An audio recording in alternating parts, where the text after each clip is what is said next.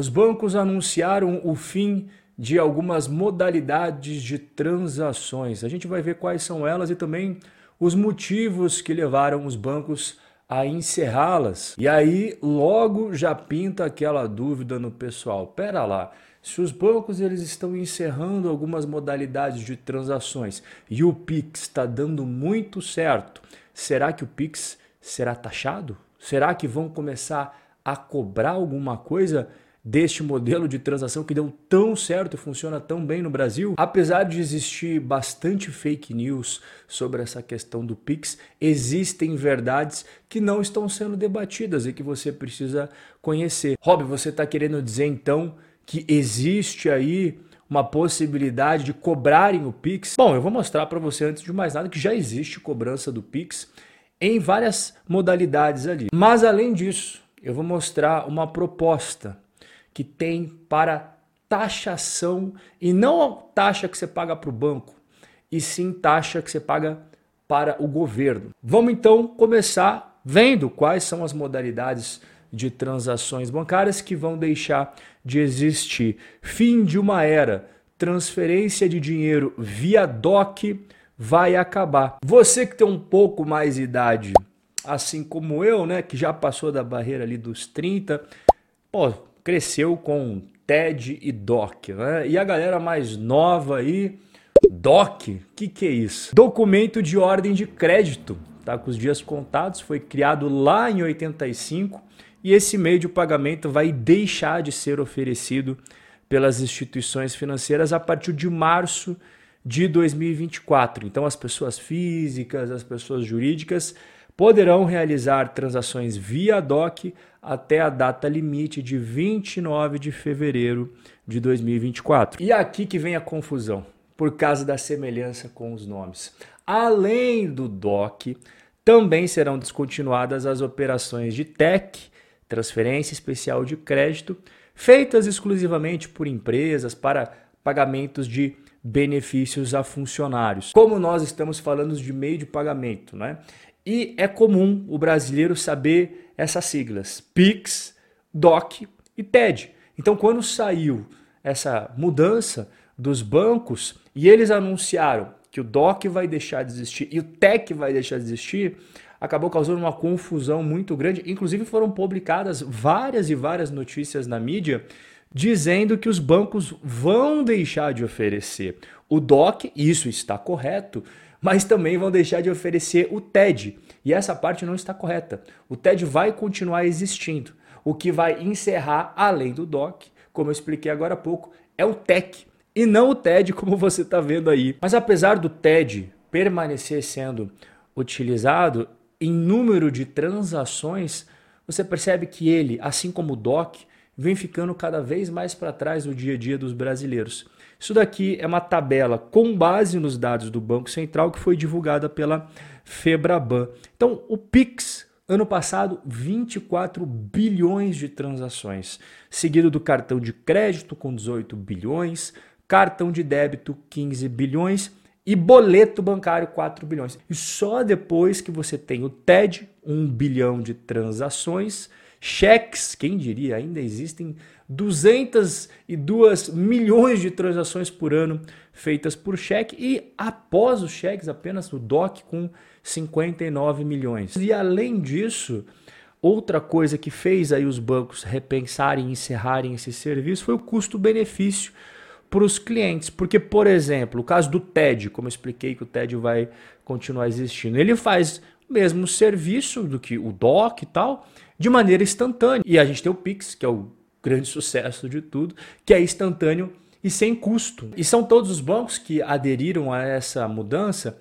é, são todos os bancos que você utiliza no dia a dia. Né? São 114 bancos associados à Febraban, então tenho certeza absoluta que o banco que você usa vai adotar essa medida. É Santander, Itaú, Bradesco, Caixa, Banco do Brasil, BTG Pactual e mais de outros 100 bancos. Então pode ter certeza que o seu vai estar aqui na lista. E aqui vou até aproveitar para esclarecer a diferença, afinal de contas, entre DOC e TED, DOC, o crédito na conta do beneficiário, ela ocorre apenas no dia útil seguinte. Além disso, as transações via DOC têm limite de R$ 4.999. Já o TED, ele não cai no dia útil seguinte. Claro, vai depender do horário que você vai fazer, mas geralmente ele cai no mesmo dia. E diferentemente do DOC, que tem essa limitação, né, não pode passar de 5 mil reais, o TED não tem essa limitação. Feitas as explicações sobre os motivos que levaram o fim do DOC e também desfeitas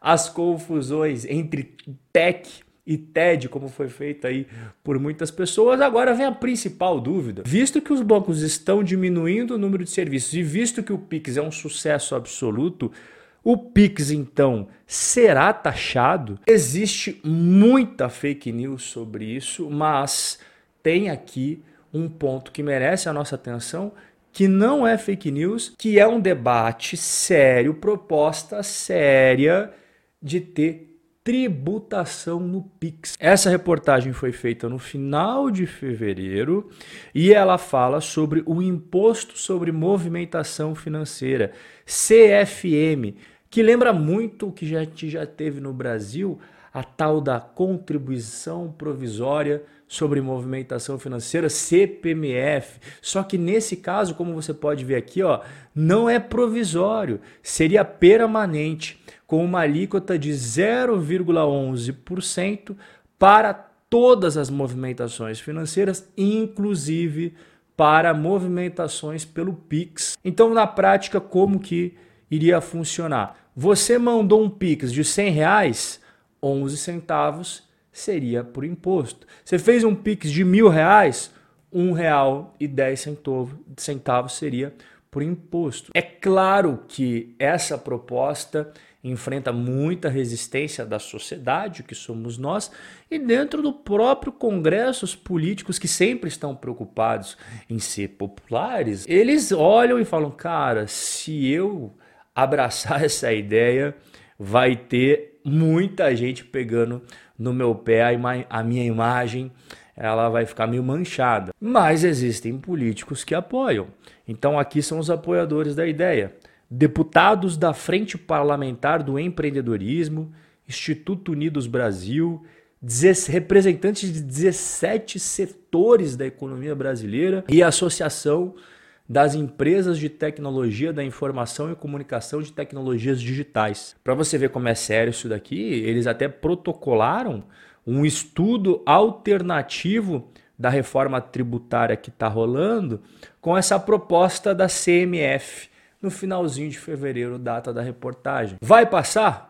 Bom, a gente não tem garantia sobre nada, principalmente do que acontece na política brasileira. Mas se fosse para dar um palpite aqui, eu acho dificílimo, porque o povo brasileiro iria ficar revoltadíssimo com os deputados que fossem a favor dessa taxação no PIX. Você pode ter certeza absoluta que o cara ia ter a popularidade dele ralo abaixo. Se tem uma coisa que os políticos se preocupam mais do que qualquer coisa é a popularidade. Então agora que você já entendeu a questão da tributação que querem colocar para cima do Pix, alguns movimentos organizados da sociedade querendo instituir aquilo ali. Agora a gente vai falar das taxas que os bancos cobram no Pix. Essa daqui é do meio de março, né? E até hoje causa muita dúvida, por isso que a gente vai conversar. Banco Central autoriza cobrança de taxa no Pix. Antes de mais nada, quem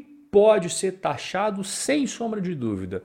Pessoas jurídicas. Isso daí não é novidade para ninguém, né? CNPJs podem ser cobrados pelas transferências e por pagamentos do Pix. Agora, pessoas físicas, microempreendedores individuais e empreendedores individuais são isentos, mas em alguns casos eles podem pagar. Quanto que os bancos têm cobrado dos CNPJs em relação ao Pix? Não, eles podem definir o valor que eles bem entenderem, mas o que a gente tem acompanhado no Brasil é que as pessoas jurídicas pagam em torno de 99 centavos em alguns casos, um real em outros casos, dez reais em outros casos. Beleza, entendido, mas existem então casos em que as pessoas físicas podem ser cobradas pelos bancos? Sim. Se você fizer mais de 30 transferências mensais, saiba que você pode sim começar a ser cobrado. Por quê? Porque o Banco Central entende que se você está fazendo mais de 30 transações por mês, você não é só pessoa física, você está fazendo, exercendo uma relação comercial. E existem outros casos também que é permitida a cobrança de taxa pelos bancos, tá? Transferência por meio de QR Code dinâmico pode ser cobrado, transferências de pessoas jurídicas via QR Code e transferência em conta exclusiva para uso comercial. Bom, então agora você já sabe, né? DOC e TEC vão deixar de existir, TED vai continuar existindo, o Pix, sucesso absoluto. E como é sucesso absoluto, sempre tem gente querendo dar uma mordida, e é por isso que existe aquele projeto ali, igual eu mostrei para você, de tributação sobre o Pix. E em relação às cobranças do Pix, hoje é como a gente acabou de ver ali. Então a maior parte das pessoas físicas não vai pagar, mas se ela preencher os requisitos que a gente acabou de ver ali, ela pode sim ser cobrada. Bom, o nosso bate-papo vai chegando ao final. Um forte abraço e até o nosso próximo encontro.